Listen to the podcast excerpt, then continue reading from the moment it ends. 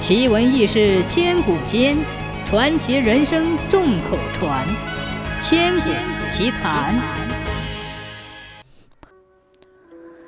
东魏天平年间，在山东博兴县有一位张石匠，他的手艺全国闻名。他雕刻的龙凤活灵活现，各种动物、人物栩栩如生。张石匠妻子早亡，膝下有一女儿，父女两个相依为命。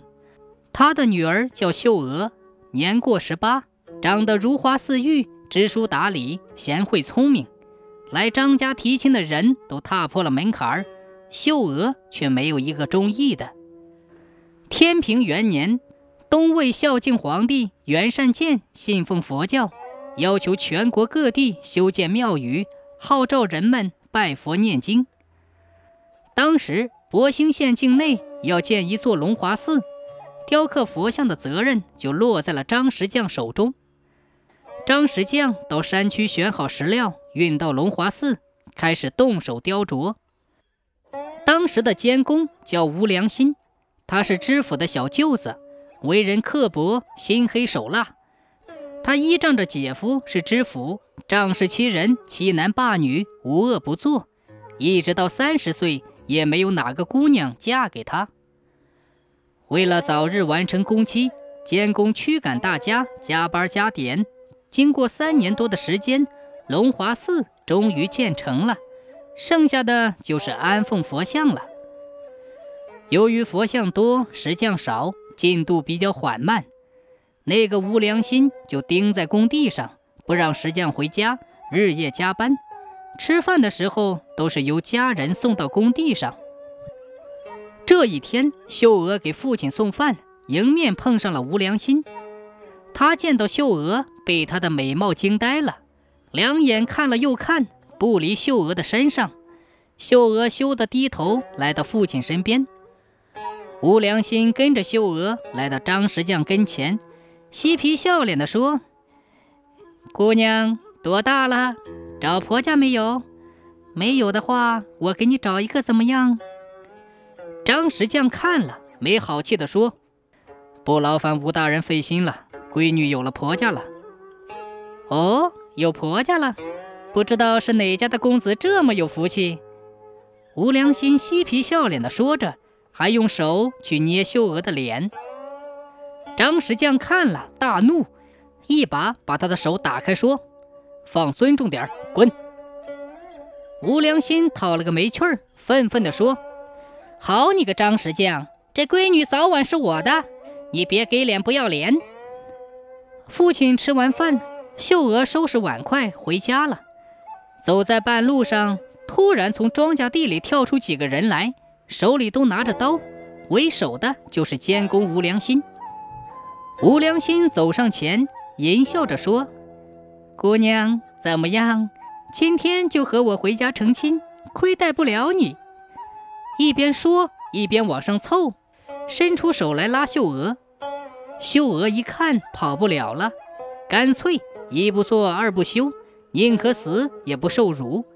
她抡起巴掌，照着吴良心的脸上就是一个耳光。吴良心气急了，咬着牙说：“你竟敢打老子！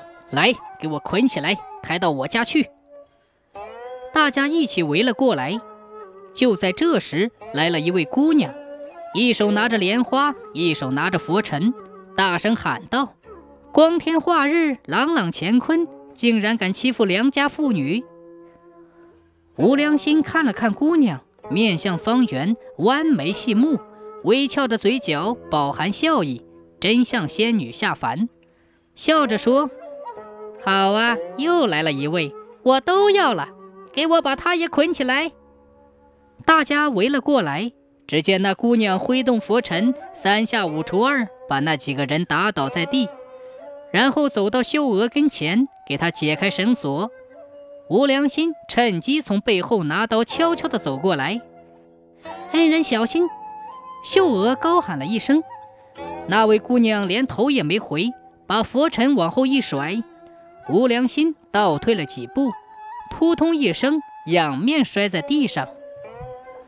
就在这时，张石匠带了几个人跑来，无良心看了，指着张石匠说：“张石匠，你竟然敢叫人谋害我！等着瞧！”说完，带着大家一溜烟的跑了。张石匠来到姑娘面前，连连致谢说：“多谢恩人救命之恩，不知恩人姓啥名啥，家住哪里？我以后亲自登门致谢。”姑娘笑了笑说：“入见不平，拔刀相助，是我分内之事，不必道谢。”说完，转身不见了。所有的雕像基本完工。大殿里释迦三尊像由张石匠亲自雕刻，也全部完工，只剩下一尊单体胁侍菩萨像还没有动工。孝敬皇帝传来谕旨，三月三要驾临龙华寺拜佛。现在剩下不到半个月的时间。无良心听了，眼珠子一转，把雕刻协办菩萨的任务交给了张石匠。张石匠选好石料，心里琢磨怎样雕刻。这时，救自己女儿的那位姑娘浮现在眼前。他挥动锤子和钢钎，日夜不停，几天的功夫就完成了。看着自己雕刻的菩萨像，张石匠会心的笑了。龙华寺里所有的雕像全部落座，州府的官员都来观看。吴良心跟在众人后面，来到大殿里面。当他来到胁侍菩萨前，看了看，觉得面熟，再仔细一看，不觉得大怒，就是那天打他的那位姑娘。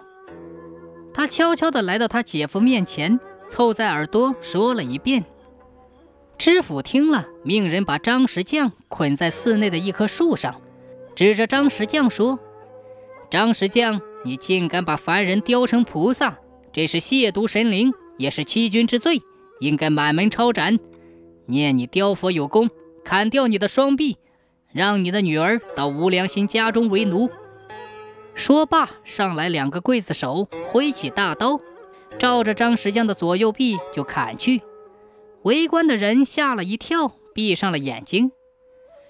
说时迟，那时快，张石匠的女儿跑过去，迎着刀伸出双臂，只听见咔嚓两声响。秀娥的两只胳膊被砍掉了，顿时鲜血直流。张石匠大喊一声：“秀娥！”也昏死过去。谁知过了一会儿，秀娥的两只胳膊慢慢长了出来，大家都感到万分惊奇。这时，一位衙役跑过来说：“知府大人，你快到大殿上去看一看，菩萨的双手没了。”知府来到大殿里面，也惊呆了。只见胁侍菩萨的双臂不知去向，皇帝就要来了，再重新雕琢已经来不及了。知府找来能工巧匠雕琢了双手，可怎么也接不上。三月三，皇帝来到了龙华寺，看了建筑和雕像，万分高兴，来到胁侍菩萨前。看到胁侍菩萨天衣褶纹流畅自然，璎珞疏密得体，姿态端庄秀气，连声称赞。又看到菩萨没有双臂，脸色陡变，便问道：“如此精美的雕像，为何没有双臂？”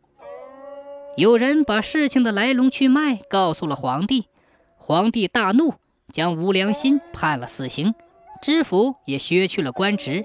发配伊犁，永不录用。失去双臂的胁侍菩萨静静地站在大殿里面，观看着沧桑的变化，一站就是几百年。